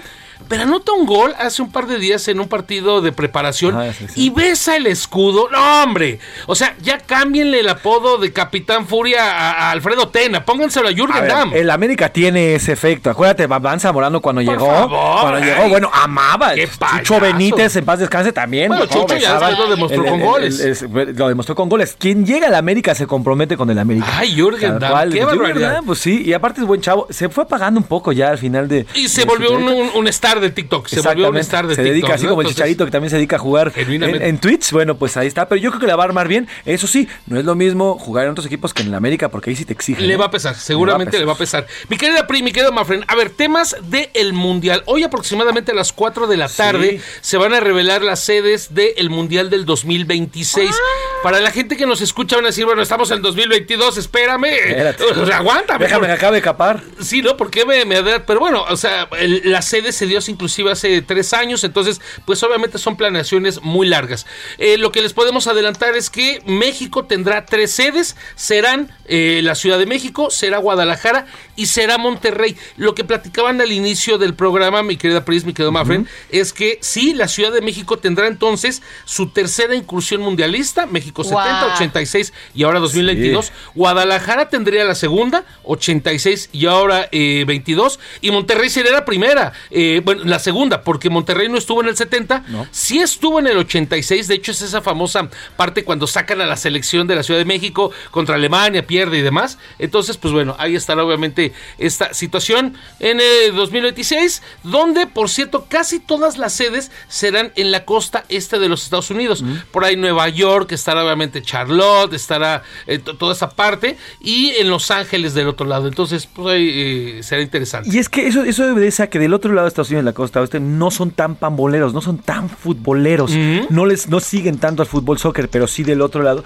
este, justamente está en Los Ángeles, ahí Los Ángeles tiene su equipo que es ahorita de los Galaxy, son de los mejores equipos de fútbol y son y el, los y el. AFC, donde El juega, eh, Carlos Vela y Carlos llega Vela. Giorgio Cellini. Exactamente. Pero hay otro detalle, mi querido Maffer, mi querida Pris. Hay un asunto donde se habían subido, hicieron eh, varias eh, postulaciones de ciudades para poder albergar esta Copa del Mundo, pero es carísimo, es carísimo de París. O sea, la FIFA pide, hay un cuaderno de cargos que pide la FIFA de muchísimas cosas, no solamente de que tienes que demostrar, pues, seguridad, eh, vías terrestres, aéreas, yo no sé si la Ciudad de México los tenga, pero este, eh, inclusive manejos de derechos posteriores sobre temas de dineros, ¿no? Y, y de, y, y de asuntos de, insisto, esto de derechos comerciales. Muchas ciudades de Estados Unidos dijeron, "Mm, mm, está muy puedo". caro, me bajo. Entonces, eh, eh, eso es importante destacar. Sí, recordemos lo Oye. que ocurrió. Dinos, Sí. Pris, dinos. Perdón, perdón, pero rapidísimo, quisiera nada más destacar para que nos sintamos súper orgullosos, o sea, con esto de la designación de las sedes, si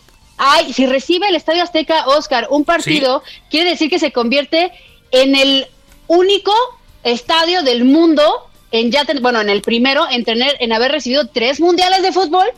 Es correcto, Sí, es sí, sí, correcto. totalmente. Tu dato es correcto, mi querida Pris. Y además, de hecho, para las, las próximas eh, semanas, y esto es atentos para todos los vecinos que viven allá por eh, el sur de la ciudad, Úrsula. ya hay un proyecto de Sí, remodelación de todo lo que tiene que ver, no solamente el estadio, claro. Sino los alrededores del Claro. Estadio Azteca. Sí, porque a veces es muy difícil. Cuando yo voy a ver Es a la, al águila, de Tlalpan se vuelve una locura. La, la avenida de Limán es una locura Sí. llegar. En fin, bueno, pues sí, hay que, hay que invertirle si queremos un mundial. Es una lana y bueno, esperemos que no salgamos perdiendo. No me refiero futbolísticamente, sino en cuanto a la lana. Habemos ¿no? algunos que pensamos que en lugar de tanta manita de gato, tira el Estadio Azteca, levántalo sobre sus... Ya se hizo en Wembley. Si ya hizo, se hizo en Wembley, ¿por qué no el Estadio Azteca? Pero bueno. Bueno, pues Oscar Mota, gracias por los deportes. Hoy un gran día para Vamos con música, Pris, que tenemos. Vámonos a 1958 para escuchar algo de doo wop. Esto es Lollipop de las Cordettes. Dale. Lollipop, lollipop, oh, oh,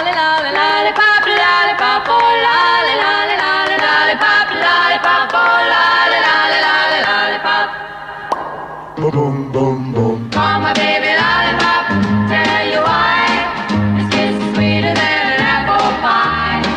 And when he does the shaky rock and dance. Escuchas A la Una con Salvador García Soto. En un momento regresamos. Sigue escuchando A la Una con Salvador García Soto. Bienvenido a tu dosis de buenas noticias. Mi nombre es Soy la Alegría.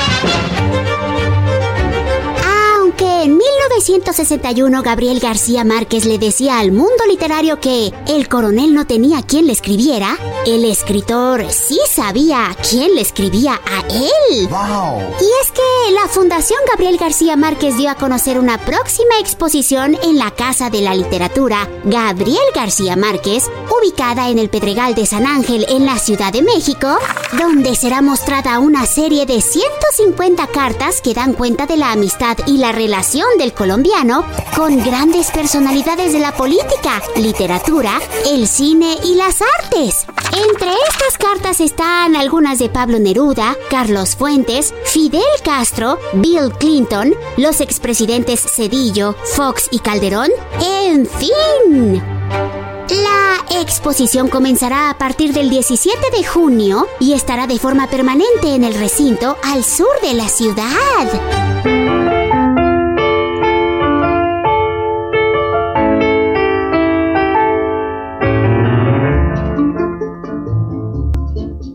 Palabras de mujer que yo escuché cerca de ti, junto de ti muy quedo,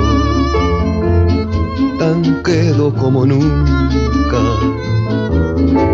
Las quiero repetir para que tú igual que ayer las digas sollozando, palabras de mujer.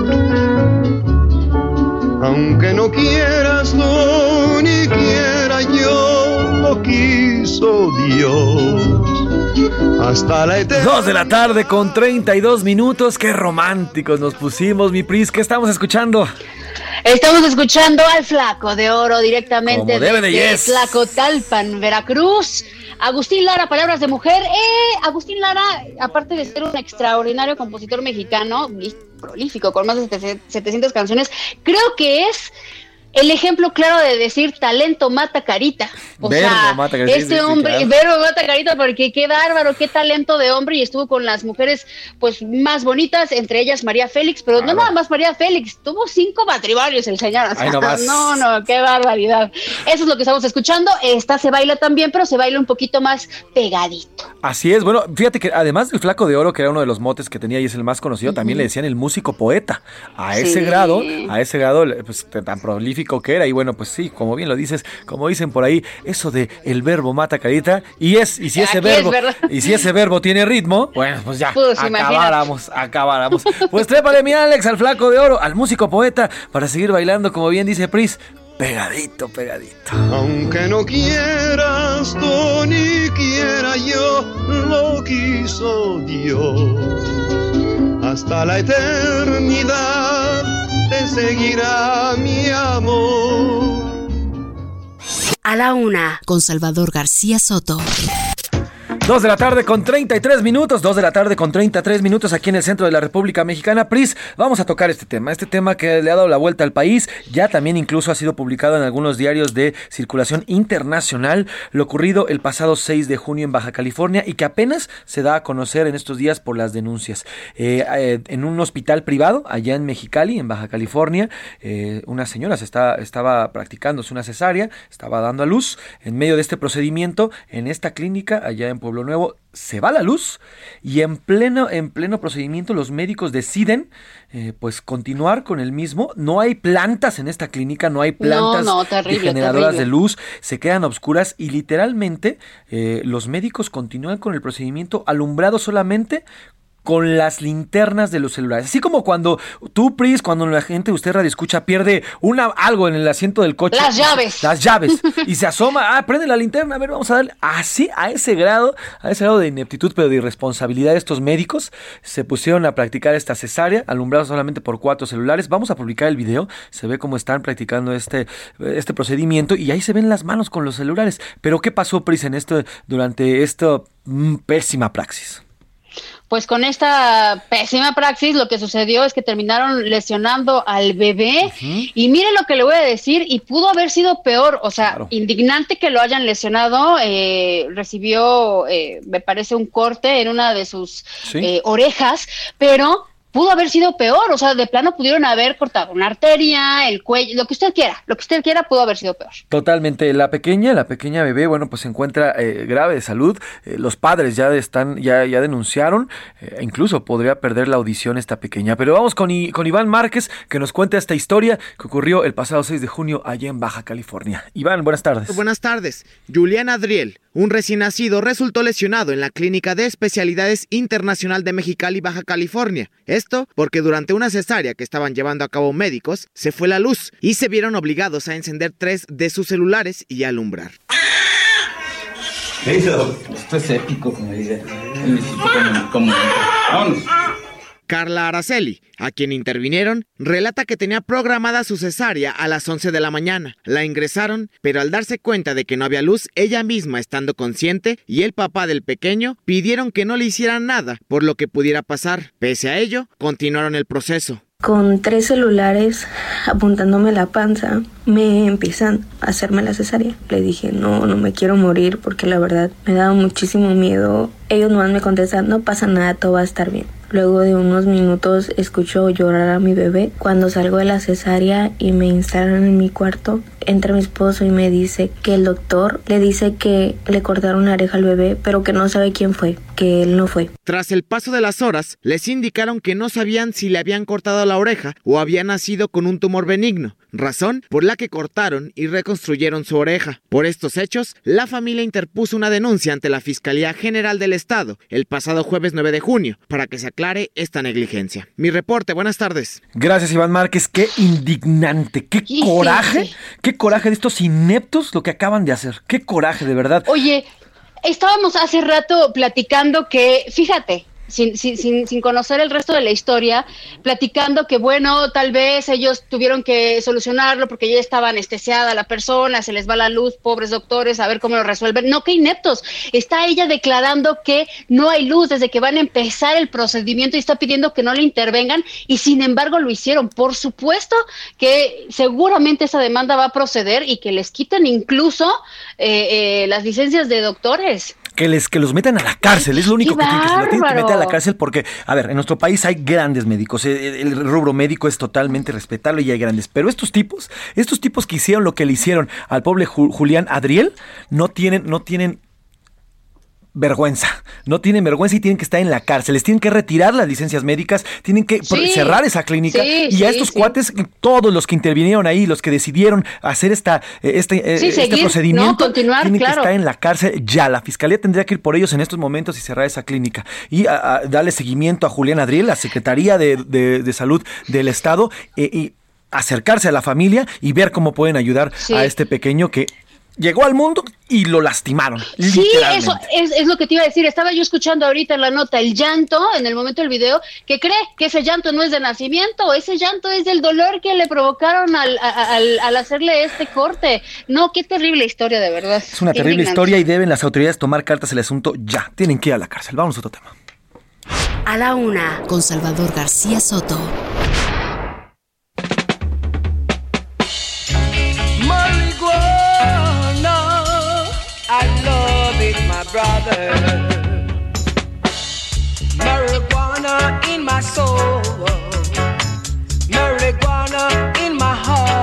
Le pusimos un poco de ritmo jamaiquino a este asunto que les vamos a contar, eh, Pris, porque hace unos minutos que surgió un reporte, 42 estudiantes de la escuela primaria Belisario Domínguez en el municipio de Valle de Chalco resultaron intoxicados. ¿Pero por qué, Pris? Cuéntanos.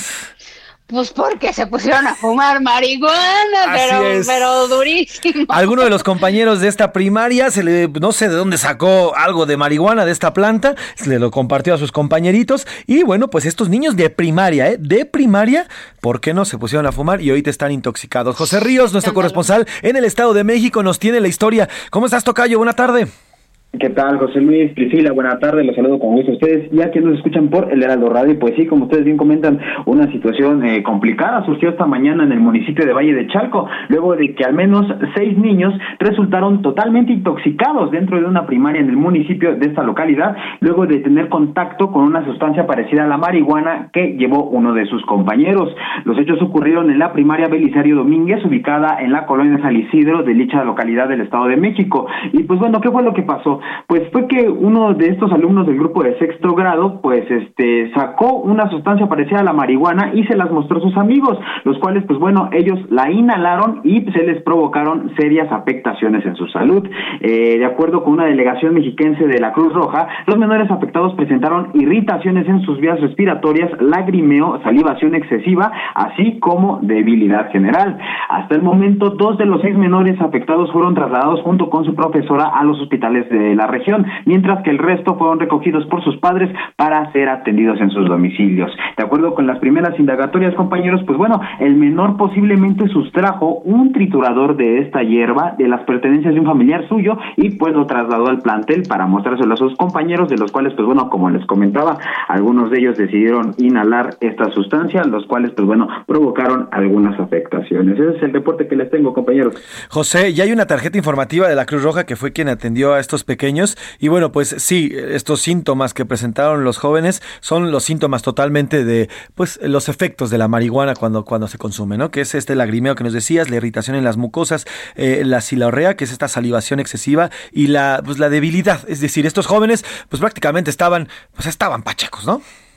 Es correcto y sobre todo, pues bueno, lo que preocupó fue de esta forma en cómo pues este inhalaron este producto, ¿no? O sea, no como pues como tradicionalmente se conoce en el mundo suburbano, sin embargo, pues bueno, eh, pues ya ya están siendo atendidos afortunadamente y pues bueno, ahora va a seguir pues estas indagatorias, ¿no? De cómo este menor pues tuvo pudo obtener este esta sustancia y también pues de parte del familiar suyo que también hay que conocer cómo cómo la obtuvo y pues posteriormente llevarla a la escuela. Ahora bien lo dices, Tocayo, es eh, digo nos nos podría parecer algo chusco pero es preocupante porque al final es una droga, es una droga que además es ilegal en estos momentos. ¿Y cómo es que llega un niño de cuántos años tiene? 12 años a, la edad del sexto, sexto de primaria. ¿Cómo es que un niño puede acceder a este tipo de droga? Y, pero además, ¿cómo es que la lleva a una primaria? Entonces también ahí el llamado a los papás, ¿no?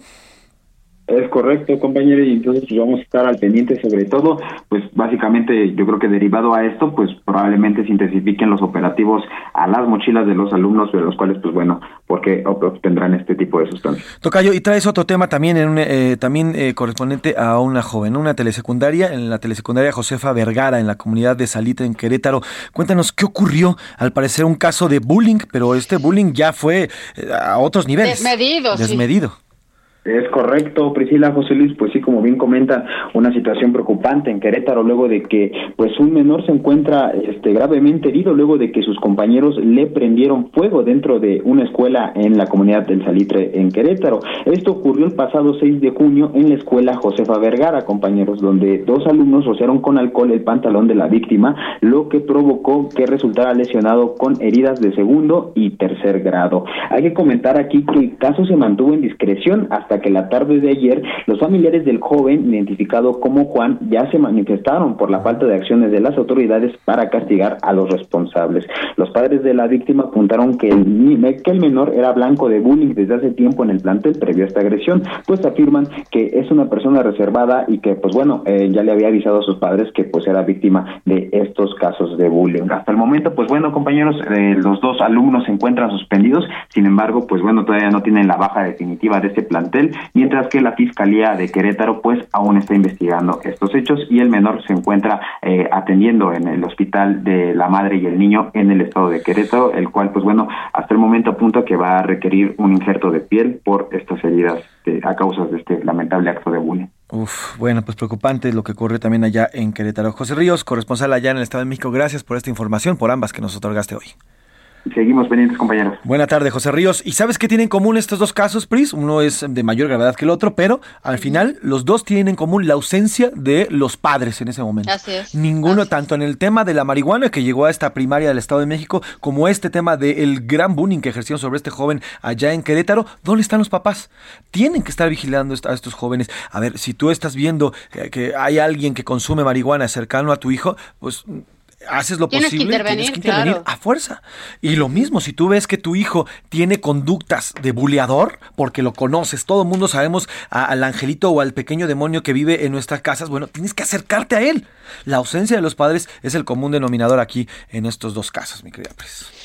No, y aparte la influencia de la sociedad, y estamos hablando, no estamos hablando de una burla, no, estamos hablando de un apodo, estamos hablando de un acto criminal.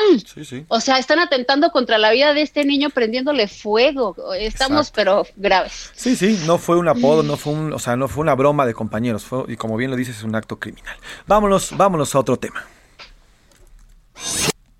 A la una, con Salvador García Soto. Oye, Pris, también una de las preguntas que hicimos, antes, antes de irnos con, con otro tema, Pris, mira, me están mandando, híjole, a las 2, fíjate que la tortura a la que me están sometiendo en estos momentos, a las 2.40 de la tarde, 2.45 de la tarde, Mario Alberto Sánchez Hernández me manda una torta, literalmente, de milanesa con quesillo y yo digo, por Dios, me estoy muriendo de hambre, ¿por, qué me haces eso? ¿Por qué hace eso? Le mando un abrazo a mi querido Mario, abrazo, gracias Mario Alberto Sánchez Hernández, gracias por esta torta, dice saludos, los escucho diario y bueno, pues ahí está. Oye, Pris, una de las preguntas que hicimos para el público, hablando del público precisamente, es esto del AIFA, lo que está ocurriendo con el AIFA. Mira, Ayer se reportó un vuelo, un vuelo hacia Coahuila, donde solamente había seis personas, seis personas en, eh, en el avión.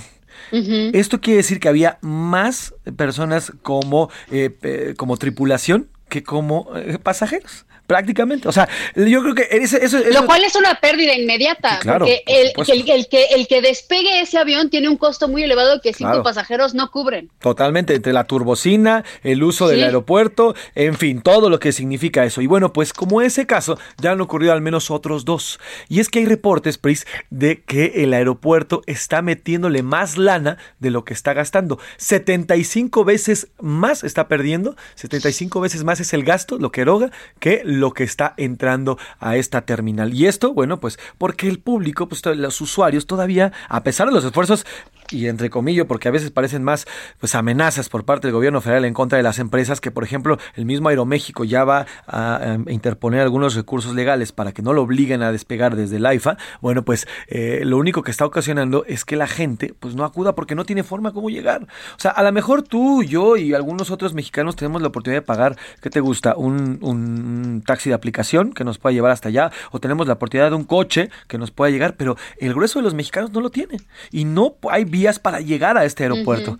Y entonces, si quiere, sí, a lo mejor los vuelos son baratísimos, hay vuelos desde 400, 500 pesos, pero llegar ahí es un problema.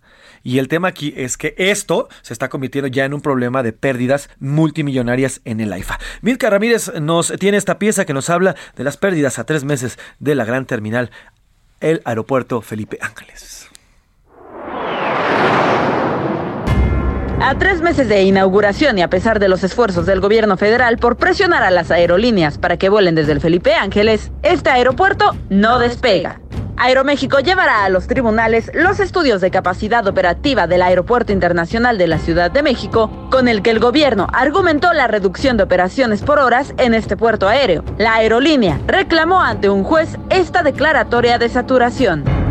Y es que son pocos, muy pocos, los pasajeros en el Felipe Ángeles. El primero de abril, un vuelo desde esta terminal hacia Villahermosa despegó con apenas cinco pasajeros. Esta es la cifra más baja registrada en el número de usuarios para una ruta entre el 21 de marzo, cuando fue su inauguración, y el 25 de abril. Cuatro días antes, en exactamente la misma ruta, el AIFA transportó nueve pasajeros. Y los que llegan a Santa Lucía sufren. Tal es el caso de la selección mexicana, que llegó ayer en su vuelo charter desde Kingston. Y es que algunos de los jugadores, como Orbelín Pineda y Rodolfo Pizarro, tuvieron que esperar durante casi una hora para abordar un taxi. Por si fuera poco, durante su primer mes de operaciones, los gastos del Felipe Ángeles superaron 75 veces más los ingresos que genera. Recibió 308.331 pesos, mientras que sus costos de operación fueron de 23.211.143 pesos. La pérdida fue de 22.9 millones. Para A la Una con Salvador García Soto, Milka Ramírez.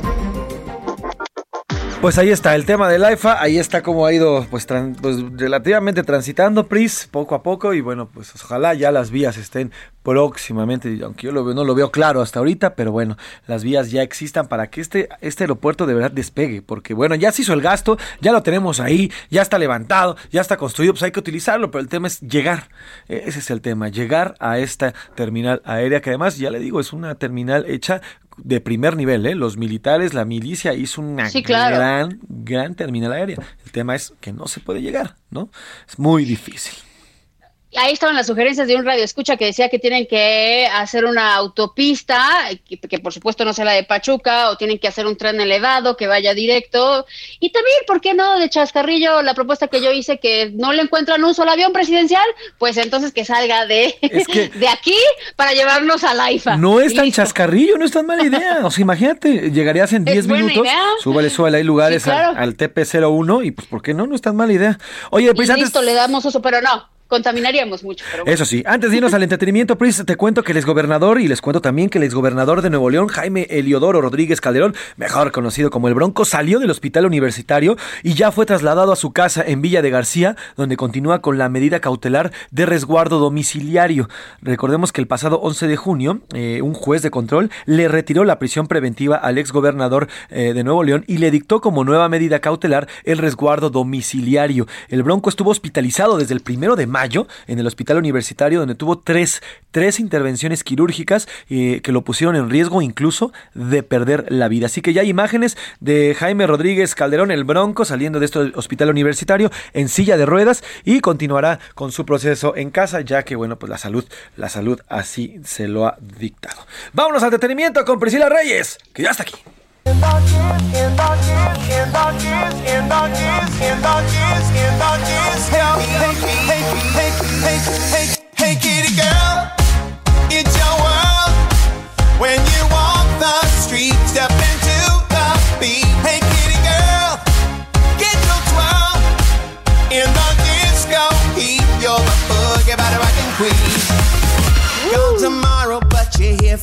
Hey ¡Qué ritmazo, Priscila, que estamos escuchando! Hasta la Ay, estamos punches, punches. escuchando. Eso, qué bueno. Kitty Girl de el extraordinario, fabuloso, brilloso y demás RuPaul, este drag queen tan famoso que es productor. Eh, y que cae anillo como anillo al dedo porque estamos en el mes, si usted todavía no lo ubica, estamos en el mes, en el pleno mes del orgullo LGBTTTIQ más. Y cae como anillo al dedo también para este tema que les voy a contar, que está eh, fuerte. Eh, hay una polémica con Disney, y ustedes lo saben, con temas homosexuales, cuando empezaron a prohibir que se dijera hasta la palabra gay allá en Florida, que querían quitar contenido eh, que tuviera algún, cualquier hint o cualquier eh, sugerencia de una relación homosexual que lo querían quitar, etcétera. Y entonces ahora viene el estreno ya de la película de Lightyear, que yo ya quiero ver, me muero, que es esta precuela de Toy Story en donde vamos a conocer la historia de Buzz Lightyear, o sea, de realmente el piloto que le da origen a este personaje. Y la voz, para que ustedes lo, lo sepan, pues lo hace el Capitán América, vamos, para que usted lo ubique perfecto, Chris Evans. Y entonces, cuando se enteró hace unos días que sacaron toda una lista de 14 países en donde censuraron la película, y ahorita le cuento por qué, resulta que hay una escena en donde dos mujeres se dan un beso. Dos mujeres que incluso se casan en la película. Y entonces 14 pa- y, y entonces 14 países deciden eh, censurar esta película. Son eh, entre ellos Arabia Saudita, Malasia, Emiratos Árabes Unidos, Líbano, Egipto, Indonesia y otros países más de Medio Oriente. Incluso están esperando a que China se pronuncie para saber si la van a censurar o no. Y entonces Chris Evans sale y esto es un mensaje espectacular. Sale sin, sin, sin medias tintas, sin querer ser políticamente correcto y dice, son idiotas. Son idiotas en esos países porque podrán tener sus costumbres, pero lo que necesitamos hacer ya en estos momentos en esta sociedad es empezar a ser abiertos y aceptar las cosas como son y ahí dejar de estar censurando y pues las personas se tienen que sentir representadas y es lo que sucede cuando pasan este tipo de cosas en películas o en caricaturas que te sientes representado y entonces se empieza a normalizar algo que es tan natural como el amor. Y pues eso es lo que está sucediendo y les quería platicar porque es algo muy lindo. Y mañana les voy a contar algo, no sé si, si ustedes lo han oído Jay, este problema que está sucediendo de si o no maltrató Kim Kardashian el vestido de Marilyn Monroe. Ajá. Están demostrando que no. Hay videos que están saliendo en donde, en donde ya sale maltratado. Entonces mañana les voy a contar esta historia porque está muy interesante. Y esto es lo que les tengo Va a estar buenísimo. Pues nos despedimos, Pris, a nombre del titular de este espacio, el periodista Salvador García Soto, Priscila Reyes en la producción, eh, también está Oscar Mota en los deportes, Laura Mendiola en las coordinación de entrevista, Milka Ramírez, Diego Gómez, Iván Márquez, Miguel Zarco, también está Rubén aquí, Alex también está en la, en la, en la, eh, en los controles. Yo soy José Luis. Sánchez Macías. Estás todo informado. Muy buen provecho. Un encuentro del diario que piensa joven con el análisis y la crítica. A la una, con Salvador García Soto. De lunes a viernes, de 1 a 3 de la tarde. Hey, it's Danny Pellegrino from Everything Iconic. Ready to upgrade your style game without blowing your budget? Check out Quince. They've got all the good stuff shirts and polos, activewear, and fine leather goods, all at 50 to 80% less than other high end brands. And the best part? They're all about safe, ethical, and responsible manufacturing. Get that luxury vibe without the luxury price tag. Hit up quince.com slash upgrade for free shipping and 365 day returns on your next order. That's quince.com slash upgrade.